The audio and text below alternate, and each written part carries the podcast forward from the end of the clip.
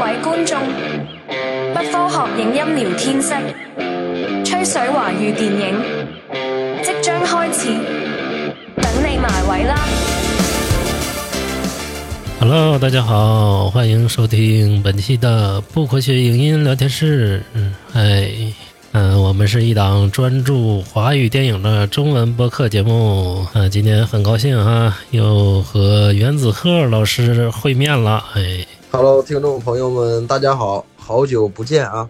今天我们一起和听众们聊一聊最近大火的香港电影，叫做《正义回廊》。《正义回廊》也是最近非常火的一个港片儿啊，可以说是我近五年来看到过的最好的香港电影。你感觉怎么样呢，袁子刚老师？我感觉就是近期这个香港电影啊，整体的质量还有表达欲都有所上升。比如说我们前一段时间聊过《浊水漂流》，然后再加上今天的这个《正义回廊》，我觉得就是香港的本土拍片呢，它只要是坚守住这个艺术创作，然后适当的迎合商业市场，是一定能走出一个特别好的成绩。这个《正义回廊》就是一个典型的案例。对对对对，因为它是一个三级片儿哈，但它也不是那种特别色情的哈，就是那种玉蒲团的似的。然后它也创造了近期这个香港三级片儿最卖座的这个榜首哈。当然了，香港就最近这个市场也比较火哈，你像黄子华的这个《毒舌律师》破亿了哈，香港这个弹丸之地能够破亿也是非常了不起啊！《正义回廊》也是凭借这个口碑啊，保持了一个非常不错的水准，在这个香港金像奖上啊获得了好多的提名。嗯、这个《正义回廊》呢，我先给大家简单介绍一下啊。这个整个是改编自一个，嗯、对，就是二零一三年香港真实发生过的大脚嘴嗯杀亲案。然后这个案件当时也是疑点重重哈、当时是二零一三年，就是有两名死者，一个叫周荣基，一个叫肖月。然后当当时有两个儿子，一个是叫周凯天，一个叫是周凯亮。然后后来就是咱们前面说到的这个周凯亮就把两父母给杀了，然后呢就在媒体上去寻亲，然后希望得到外界的关注，然后香港就持续报道这件事儿，很多人也被感动了，就是给他一些证据啊，然后也帮他寻亲很多香港人，然后之后呢就在三月当年的三月一日，然后还有三月二日就有市民报案，然后说那个在监控录像里看到周凯亮呢并没有说。当时说和父母喝茶，他就是承认了杀这个父母，然后警方就马上把他抓起来了。然后他就和那个自己的朋友叫谢真奇啊，这两个人说那个这两人联手就是杀了他们的父母，这是当时非常著名的一个奇案。奇案呢后来就被翁子光给发现了啊，翁子光是嗯、像就是《踏雪寻梅》的导演，然后后来他就投资了这部《正义回廊》。然后让那个何觉天导演，也是一名新导演哈、他之前没有拍过任何的电影，然后让他当了这个新导演投，就是拍摄这部影片。电影呢，呃，投资也是非常低哈、他的主演呢就是由那个。呃，杨伟伦、麦沛东啊、杨伟伦和麦沛东呢，大家可能不太熟悉。呃，杨伟伦和麦沛东他俩都是香港演艺学院的学生啊、也是香港演艺学院毕业的。那他们呢，就是平常都是出演舞台剧的。就是咱们在金像奖那期聊到过，就是《妈妈的神奇小子》这部电影啊。这部电影呢，里面就是他们有个田径队，其实杨伟伦和麦沛东那里就是他们两个角色也在就这部电影里出现过，就在那个田径队里饰演两个有残障的人士的一个田径选手。因为杨伟伦，嗯、和麦沛东呢，还有白芝他们是嗯，舞台剧出身，但是白芝呢现在已经非常出名了，是那个香港新演员里比较典型的人物吧哈。呃，他们还有个乐队在香港。是属于比较新的一个乐队，都是香港演艺学院的学生组织的，嗯、叫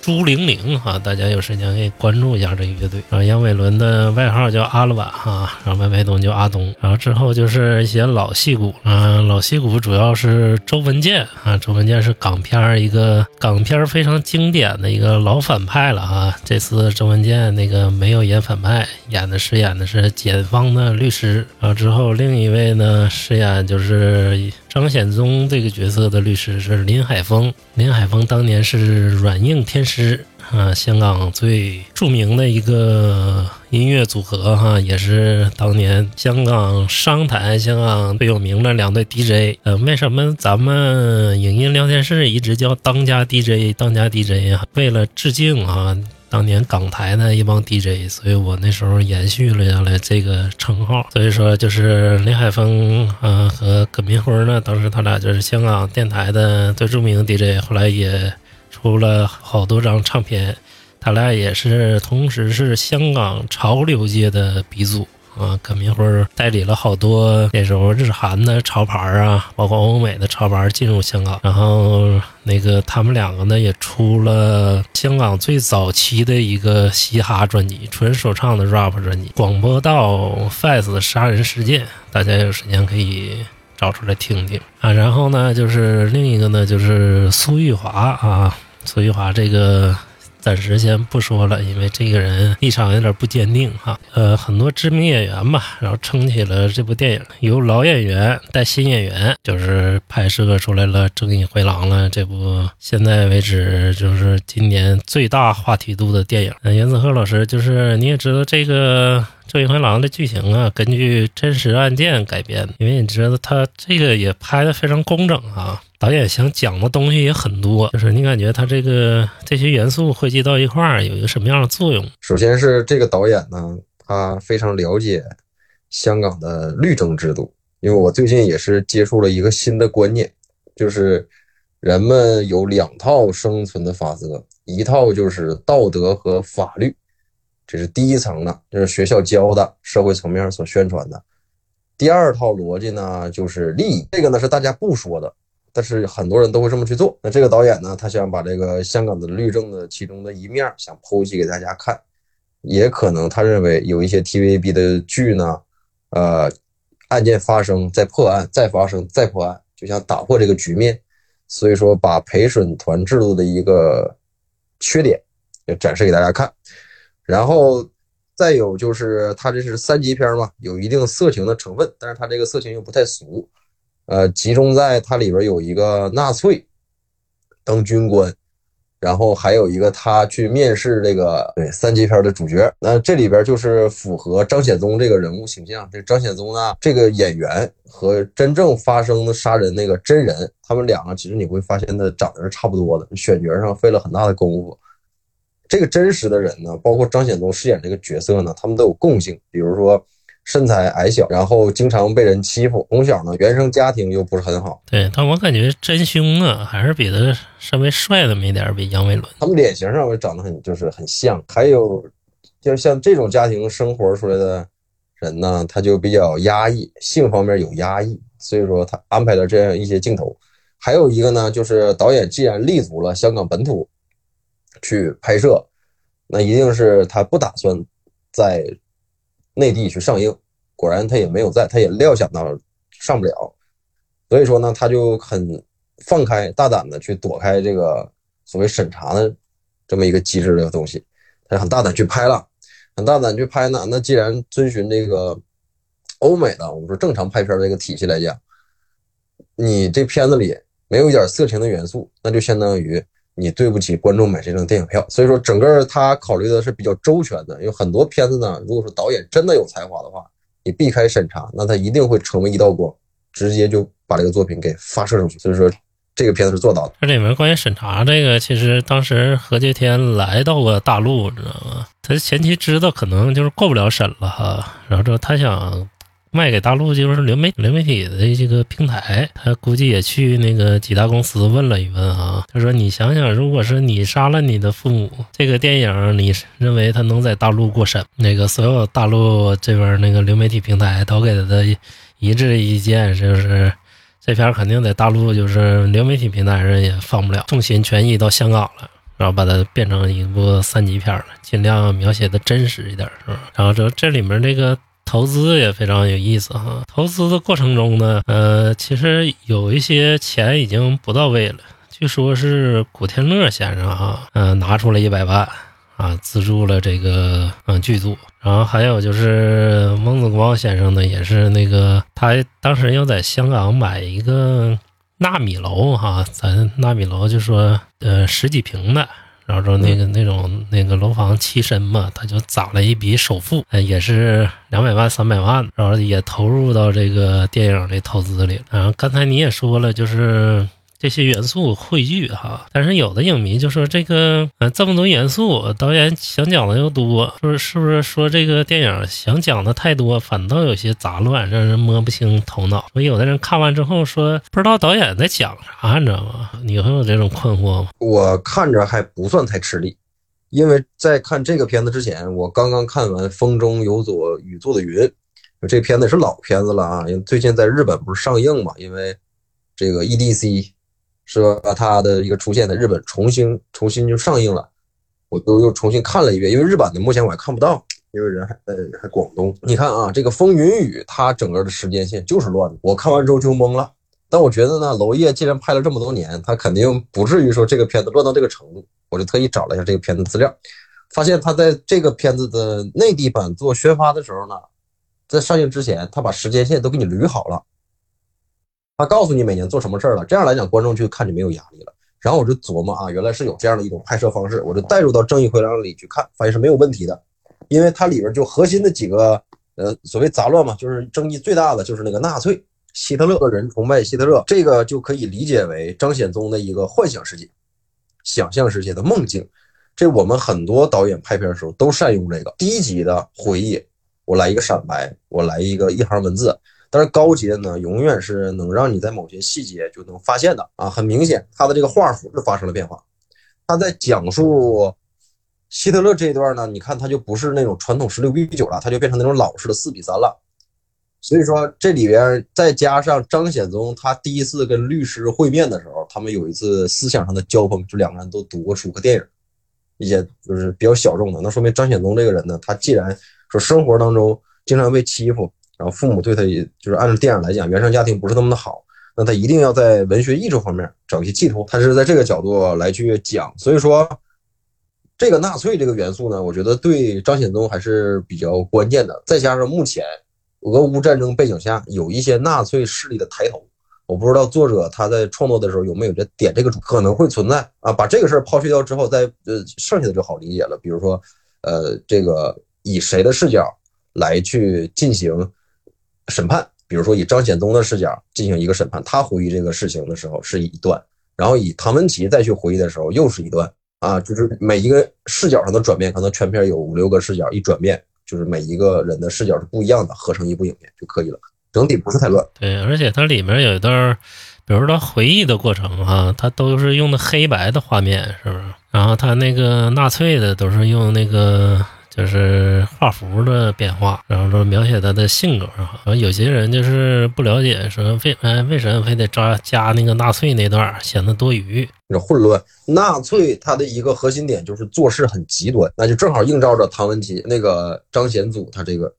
性格，就是极端的性格。然后还有段，比如说那个去面试三级片儿这个，里面有段就是。呃，面试的那个电影描述他这人就是外强中干啊，他是一顿乱乱吹，说自己那个能力多强啊，是不是？就是经验多丰富。然后最后那个他有一段就是，然后那女的上来之后一摸，他就是全是血，他有个隐喻嘛，是不是？对，直接就说张显宗这人就是其实是个外强中干的人。你别看他智商高，他其实内心是脆弱的。但是你看唐文琪外表是柔弱的，但他的内心是非常坚定。有些影迷哈老拿这个《正义灰狼》和《十二怒汉》比，你看这个有没有一个可比性？反正我个人认为是没有，就是他们两个根本就不是一回事儿，因为。正义回廊讲述的真正现实中的就是嗯陪审团，对，但是十二怒汉其实都是戏剧化了的陪审团。陪审团制度是这个英美国家比较主流的一个制度，他坚信一个叫疑罪从无嘛，疑罪从无的意思就是这个事儿如果还是持怀疑态度的话，那我还是判定他为无罪，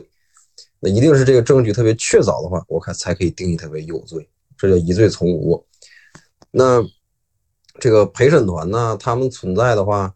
就是是可以直接影响到对这个人的判决一个结果，还是很关键的。但是对于陪审团怎么选，这个在历史当中就是它是随机的。那具体是怎么来去抽选这个程序，我也不是很了解。但是这个制度，很多人认为它是有一定的先进性的。那十二怒汉呢？它和正义回廊的一个区别就是十二怒汉它并没有交代这些陪审团他是怎么来的，但是正义回廊它交代的很完善，就每个人来了之后都不太想来，不太愿意来啊，然后就是觉得这个事儿跟我没有关系。但是按照香港的基本法来讲呢，你作为陪审团就是每个公民应尽的责任和义务，角度是不一样的。嗯，这个就是陪审团。我觉得两个电影还是有差别的。这个电影的关键点不在于陪审团制度怎么样，而是主要的尽可能还原这个事件，然后还原一个真实陪审团的一个状态。但是每个阶层都有，是不是？他每个人都有。而且他们的分析判断的观点都是不一致，而且就是没人会主持这个大局的。就像那个郑义和狼描述的，就是刚开始他们去呃当陪审团的时候，每个人都说：“哎呀，要不没时间，要不我有事儿。”就是他们真实在哪儿呢？每个人都有每个人自己的判断。嗯，但是十二怒汉呢，美化了的判断，就是他们会去。维持一个正义，但真正的陪审团会嘛？他们只会就是，呃，用自己心目中评判的标准，或者说是有法律意识的人会用法律意识来标志，就是自己的一个标准，然后去真正的判定事实。这也是跟十二怒汉这个完全不同的一个性质。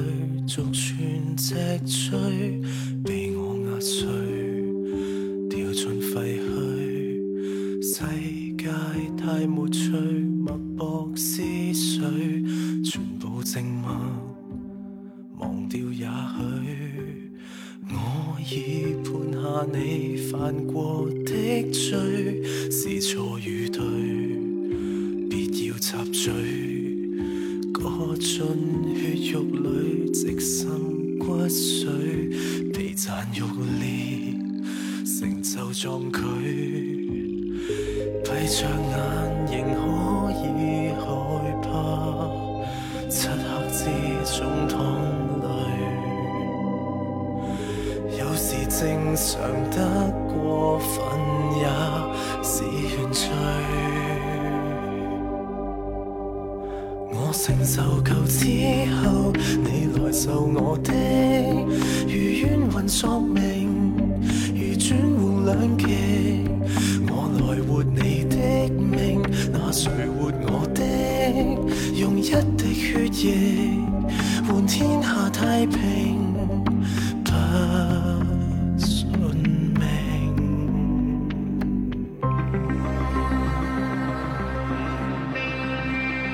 片中香港陪审团的制度描写的是不是很真实？香港法律很严，就是根据我的了解，我没有参加过陪审团，但是香港我是总去的。呃，比如说他规定，就前一阵规定不戴口罩一个人罚五千，露天抽烟一个人罚五千，闯红灯也罚钱。但是真正到落实那一步的时候，没有人去很严的去抓你。我我猜测陪审团应该也是这样的一种制度。他可能在基本法上去规定的很明确，但是在最终的实施上，他肯定会有一些腐败，或者说没有那么的严格。我目前就是能了解到这些。然后各大剧呢，从 TVB 的角度来看，我最喜欢那个王浩信演那个盲侠大律师嘛，他里边也是经常能够聊到陪审团这个制度。那个影片呢，他会给你详细介绍香港的法律，然后陪审团制度也是怎么回事，他就给你讲。但是它都是理想化的一个，就是这个盲侠他是一定能够破案的啊，所以说那陪审团制度那就相当于被忽略了，嗯，那是作为猜测的其中一个关键点，真在真正的时候没有经历过，我觉得在目前的这个法律环境下，嗯，可能会有一些问题，就像这个作者写的，我们这部《正义回廊》里有一些观点呢，就是自己主观的观点，然后影响到了判决，这种事儿也是常有。对对对，比如说里面有一个有个非常关键的点啊，就是程序正义和这个疑罪从无哈这两点。这个程序正义呢，就是和疑罪从无呢，就是呃疑点利益归被告，这点是就是香港法律制度的一个，也是欧美法律制度的一个大的关键点。冤狱比释放坏人是更可怕，可能陪审团就是起到一个这样的一个作用，但是在大陆呢就不会有这样一个。作用，因为大陆的判决都是国家来判，由这个正规法院机构和法官来判，是真正懂法律的人来判。所以说，香港这个陪审团制度是欧美一直延续下去的一个制度。就这里面这个张显宗和唐文琪啊，你看里面就是你觉得最后张显宗和唐文琪谁是真凶？就是唐文琪是不是参加了这个？就是如那个电影里所说啊，因为电影里其实他没交代最后的结果，嗯，他比较偏向说唐文琪这人肯定是参加了这个案件了，嗯，因为他最后被释放的时候，导演的意向，会计师考证那个考试是不是他都通过了，然后最后导演还给了非常明显的一个镜头，他被一堆蜘蛛网给包住了，就是你感觉。就是唐文琪和张显宗，在你看完电影之后，你感觉就是他们两个是谁才是真正的幕后真凶？我的感觉就是唐文琪一定是动手了，是杀了人的，或者他有教，至少他有一个教唆杀人的一个行为，他是有罪的。然后呢，有一个细节就在法庭上讲，是他的姐姐吧，就讲这个唐文琪呢，在家里上厕所是这个很吃力的。得靠别人来帮助才可以上厕所。然后呢，在影片结尾，他们不是被判无罪吧，还是缓刑啊？他们坐出租车回家，坐在后排，然后记者在后面追。然后这个唐文琪说要上厕所，下车就尿尿。然后这个就是直接就揭秘了，说那这个唐文琪明显他就是说谎。法庭上说他大小便不是失禁吗？需要人帮助才可以上厕所。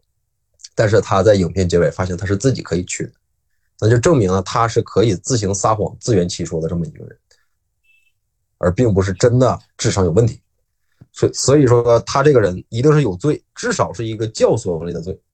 再往大点说呢，他可能是一个从犯。你看，就是影片里也有几几个片段描写啊，就是从张显宗的角度说，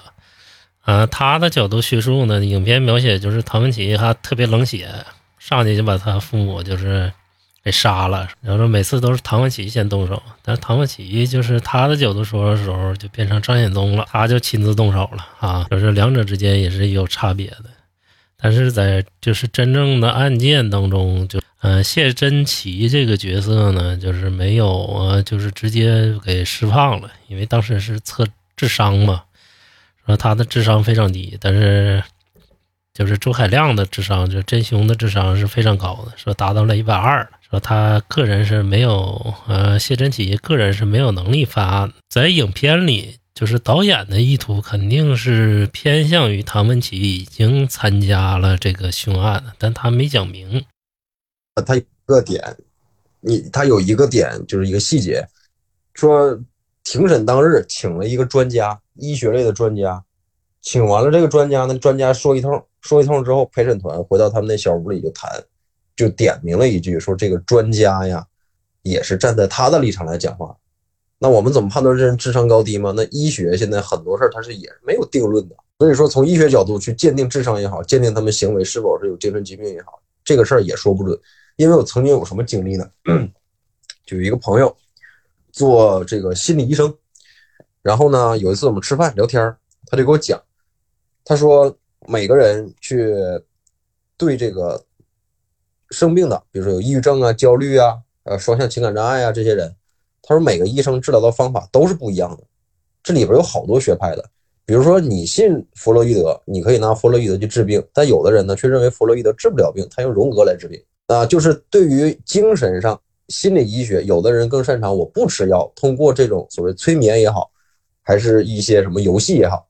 去帮你缓解。这是一套路子，还有人呢，有的医生就认为你的那套没有用，就得吃药，大量服药，吃到好为止。有的人认为呢，你应该参加所谓团体活动，有各种各样的什么破冰交流活动，每个人是不一样。那我说你们这个关于精神医学界有没有完全定论？是目前为止没有。所以说医学来讲，你请一个专家，你要看这个专家是什么立场。嗯，也可以看出来这个呃，就是他所请的这个鉴定。也不一定是百分之百的靠谱，也或者说这个鉴定呢，也可能是某一类的精神专家掌握了当时和法院合作的这个话语权，也是有可能。所以说我更倾向于唐文琪有罪，这也是一个判断标准。你像影片中就出现了好多专家的鉴定啊，片里的群戏特别出彩啊。就是这个电影有一点是特别好的，就是你看整体的影片啊，所有的演员你都能记住，就是包括两个新演员哈。嗯，杨伟伦和麦培东，然后周文健啊，那个林海峰啊，就是林海峰，我发现突破特别大，我从来没见过林海峰演戏演的这么好，是吧？以前我见林海峰演戏 就是特别磕磕绊绊的，但这次演的特别成功，个性什么的展现的也好。然后苏玉华啊，就是尤其是麦沛东啊，就是演嗯、演那个傻子演的特别到位啊，让所有人都能瞒过去。就是你感觉杨伟伦和麦沛东他俩啊，一个是张显宗，一个是唐文琪，你感觉他们两个谁的演技更好一点？我认为啊，就是是麦沛东的演技更，就是代入感更强，对他的代入感是更强的，因为这个他有一种感觉呢，就类似于什么呢？比如说奉俊昊这个《寄生虫》里边就有一段儿，就讲这个人的气味。这个当爹的不是给那个大老板开车，然后那大老板说，我总是闻着一股味儿，什么味儿？穷人的味儿。这个麦沛东在里边就能把这个味儿给演出来。他在这个电影里也讲说，他身上永远是有一股酸臭味儿。你看到他，你想能不能想象到这个味道？好，好像我能想象到这种味道啊！他把这种感觉演出来了啊！我觉得演得很好。对，但是我正好相反，我感觉杨伟伦演的更好。嗯、他好在哪儿啊？他就是把外强中干这种个性展现出来了。他就是外表特别像那种高智商的人嘛，是不是？说话滴水不漏，然后之后那个面部表情也特别丰富。但是他最后在那个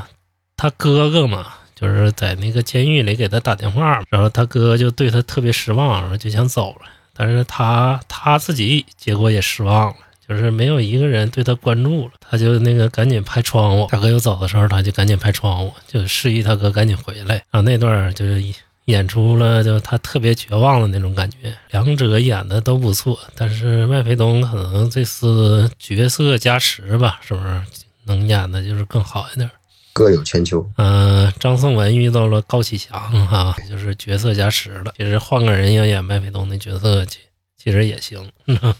我好像看了一个他们 NG 的一个片段，就是苏玉华 在里边演那个对对方辩护那个律师是吧？啊，替麦卫东对那个律师，他我觉得这个塑造的就很好，挺有那种大气的港姐范儿。就是你港片很多标志，香港人一眼就能看出来是香港人，反正我是能判断出来，我相信大家也能判断出来，总有一种气质吸引你，就是苏玉华这样的一种气质。就拿出来就是港港版港范儿，对，拿出来就是给看，就是一个正规的精英律师，是不是？你他你是律师，你得像律师。王浩信演律师，我就好好久就带不进去那个角色，但是这个苏玉华演律师，我一下就能带进去。他就是港版的这种律师的一个形象，放在那儿，嗯，很正。除了苏玉华之外，哈，就是陪审团那几个角色演的也都不错，是不是？嗯、演那个唐文琪他姐姐那个，啊，有一场有一场那个辩护的戏，对对对对，哭戏。那个《嗯、杨诗敏，杨诗敏也好，演过好多影视剧了。使徒行者三》，嗯，对对对对对对，演过好多 TVB。嗯，嗯之前一直是做的都是搞笑的这种角色，整部影片就是整体观感上挺强的。作为新人导演，在这个类型片上啊，表现就挺出色的。就是近几年都很难看到这个呃香港新任导演就第一部拍成这样的啊，拍的特别好。就是你整体评价一下这个影片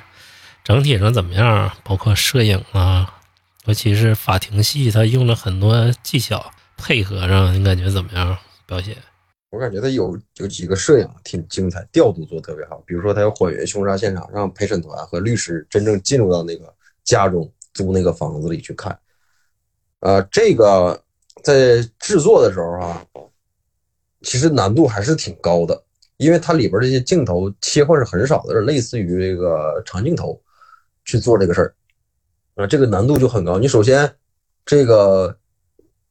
这几个陪审团的配合，你就从表演上要调度好，然后再从摄影上来讲呢，你从谁切到谁，要这个摄影师非常非常了解剧本才可以，否则又做不了。那这个是两个调度的一个难度，摄影上做的很好，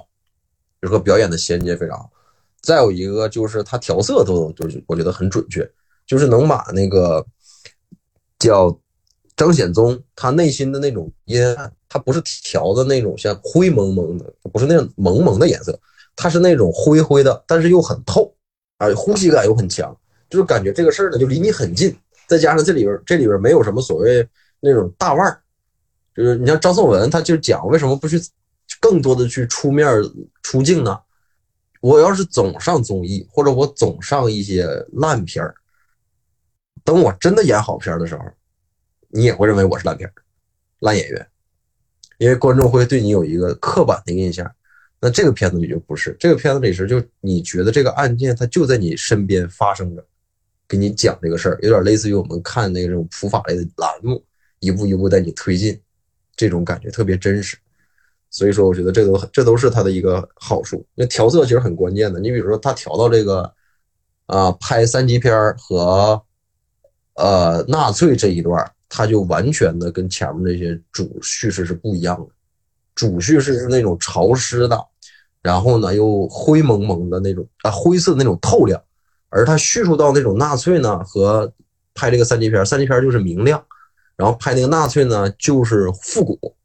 所以说他这个片子做的调色，我觉得是非常讲究的，他有一定的色彩上就考究人物的心情，对，综合性很强。因为这个导演以前拍商业片，看过，那在香港演艺学毕业之后拍过很多商业片，有有一点这个广告的功底，而且能看得出来，他做分镜头是做了很充分的准备，有一些明显能看出来，应该是画有画画的功底。对，尤其是几个回顾性的镜头啊，就比如说陪审团啊，突然之间进那个犯罪现场了，是不是？然后还有那个凶手啊，也在犯罪现场，就是还原这个，然后几个场面的调度都特别好。就是一看这个导演，就是之前磨砺了很久很久，而且我感觉这部电影啊，它比翁子光拍的还要好，你知道吧？它是一个就是一点也不拖泥带水的。翁子光那就拍的太文艺了，呃，整体节奏就偏慢，但是他不是偏慢的，他是就是一块是一块，一块是一块，而且没有多余的内容。就全是一刀斩那种，就是再聊聊这个真实案件和影片的对比哈。嗯，你说导演是不是已经偏向于自己的认知了，就是认为说是唐文琪就是真凶啊？有可能带入进去，这个就是他有可能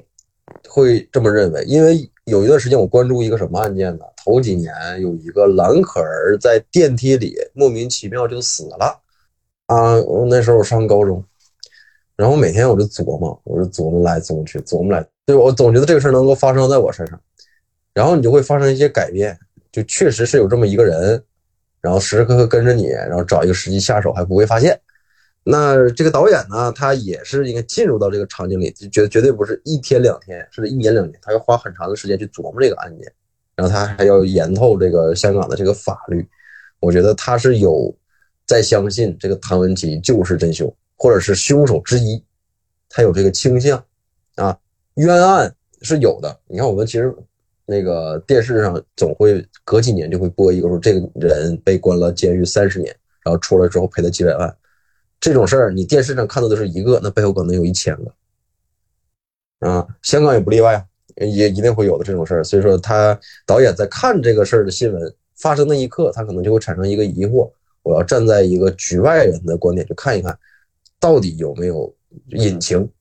他可能就看出来了一些端倪。而且导演在筹备过程中，他自己也说了，就是他去了好多法庭，你知道吧？去调研，真正的法庭去调研。他说，其实真正的法庭根本没有戏剧中的法庭那么有张力，就是真正的法庭，他说是非常无聊的，就是每一个刀口说。砍人砍了十多刀，每一个刀口都要非常细的讲，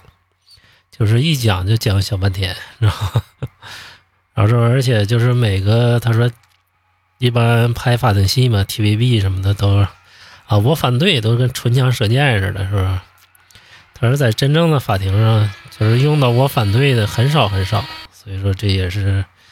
导演还原真实案件的一个呃倾向，还有他自己认知的一个倾向。再有就是争议比较大的，就是有好多影迷认为，就是影片中好多夹带私货的事儿哈啊，那个这就最近哈，香港这两年为什么发生这么多起碎尸案呢？你看前两天又出现了一个名媛碎尸案哈，就是也是因为钱，嗯，咱们就是郑义辉郎这个原型哈，大角嘴碎尸那个弑妻案哈，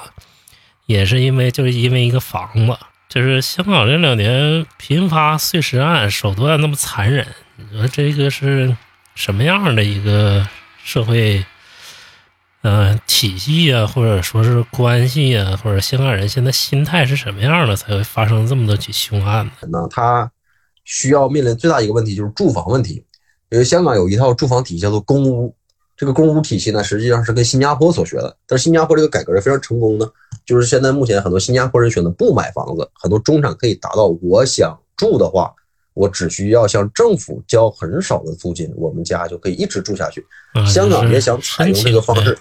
就跟咱们这边廉租房一样，是不是？对对，但是他那个房子就质量是非常好的。香港当年董建华也去学这个，但是没落实到今天，因为他排期很长，他没有忽略，他忽略了一点，就是香港的人口可远远要比这个新加坡多多了。但它前身有一个问题，但是政府没有地，是不是？香港但是面临这么一个问题，是不是？有地，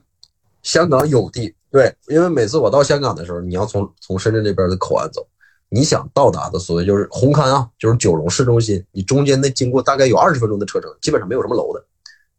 都是农田。你要说没地吗？有地，啊有地，但是呢，它这公屋呢，它不建在新界，它就建在九龙、我港岛这些地方啊。然后我让你去排排，因为就人太多，根本就排不上。就算是排上了，家里人也多，七八口人，像这种尤其是潮汕的后裔来到香港也大有人在，那就导致呢，呃，这个香港呢，什么事儿都是很紧的、很急的。你比如说我们常说的微小说，就是那种，呃，一篇很短的几百字的小说，就是从香港开始流行的。为为什么呢？就大家目前就接受这种速食文化比较多，所以说它做事很急促，再加上的住房、工作、经济、物价。各方面的压力是非常大的，所以说，如果一旦心理出现问题，得不到很好的疏解，那化成，呃，犯罪行为，那就很容易出现这种碎尸，就走向了很大的一个极端。贫富的这个阶级矛盾，哈，是不是？嗯，就跟韩国现在社会矛盾非常像了。夹在中间，这种感觉是非常难受。而但是我在本港的工作又不太好，或者生活又不太好，那一定会嗯产生很大的心理问题。那走向极端的人。就像可能就会走到碎尸案，但是少数啊，大多数人可能还会还是会调解的，少数人会走向这种极端。嗯，这手段也非常残忍。对你就像那个名媛的案，那个就是嗯供养他们一家嘛，结果就是想钱断了嘛，钱断了肯定就是遭到他家的就是报复了，是不是？对不管是错手杀人呢，还是怎么杀人呢，结果就是唯一的就是碎尸了。对，都是因为钱，其实 是不是都？对，而且香港什么都贵。对，你看，就是从历史上以来啊，香港那些什么奇案，各种奇案，基本上都是因为钱，没有说因为情的都少，是不是？情杀的都特别少，所以说香港还是一个寸土寸金的地方，是一个就是真正也有可能遍地黄金哈，也有可能就是让各种奇案都会发生的地方。这个本期的不科学影音聊天室就聊到这儿啊，感谢袁子鹤老师啊，感谢亮八老师，也感谢各位听众的收听。对，然后那个《正义回廊》也是一部非常好的华语电影，近这几年来吧，很少有的一个香港的一个类型片儿哈，就是包括奇案呐、包括法律啊，非常杂糅的一部影片，而且是。手法比较精湛啊，而且反映了当代的社会现实的一部影片。嗯、很多人都说不好，但是我的感觉是拍的很好很好的。我跟大家，但是我认为个人认为它是在电影里是手法非常好的，而且完成度很高的一个作品。希望在今年金像奖上能有斩获吧哈。麦飞东已经在对前几天呢。亚洲电影大奖上已经斩获了最佳新演员了啊！希望那个杨伟伦和麦培东他俩能撑起香港新一代演员的一片天地啊！对，说到这儿，说到这儿，插播一句：三月三十号，第四十七届香港国际电影展即将开幕，我将在一线为不科学影音聊天室的粉丝们进行报道。嗯，我袁子鹤老师也会在啊，对第四十七届香港国际影展，然后给我们带来一手的